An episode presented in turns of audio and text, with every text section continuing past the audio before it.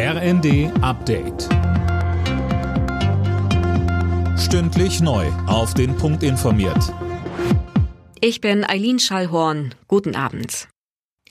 Beim Weltwirtschaftsforum in Davos hat der ukrainische Präsident Zelensky die internationale Wirtschaftselite aufgefordert, sein Land zu unterstützen.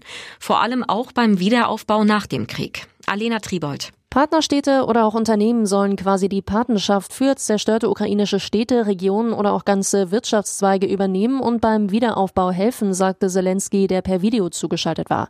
Von der Politik forderte er außerdem erneut einen Importstopp von russischem Öl. Auch Deutschlands Wirtschaftsminister Habeck sprach sich in Davos erneut dafür aus und appellierte an die ungarische Regierung, dem zuzustimmen. Budapest blockiert das EU-Vorhaben aktuell. Zwei Wochen nach der Landtagswahl in Schleswig-Holstein geht die CDU mit den Grünen in Koalitionsverhandlungen. Zuletzt war eine Fortführung des bisherigen Jamaika-Bündnisses geplatzt. Die CDU braucht sowieso nur einen Partner für eine Mehrheit im Kieler Landtag. Im Kampf gegen sexuellen Kindesmissbrauch, Cybercrime oder Hasskriminalität will das Bundeskriminalamt die Möglichkeiten, digital zu ermitteln, weiter ausbauen.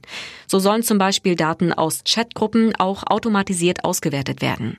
Bundesinnenministerin Faeser betont aber, wir müssen zielgerichtet gegen Täter und ihre Netzwerke vorgehen und konsequent zerschlagen.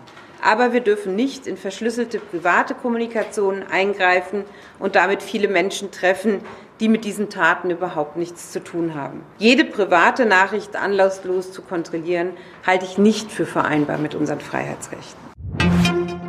Jetzt ist es offiziell. Edin Terzic wird wieder Cheftrainer bei Borussia Dortmund. Das hat der Club am Nachmittag mitgeteilt.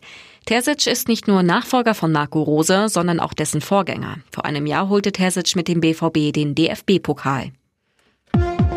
Alle Nachrichten auf rnd.de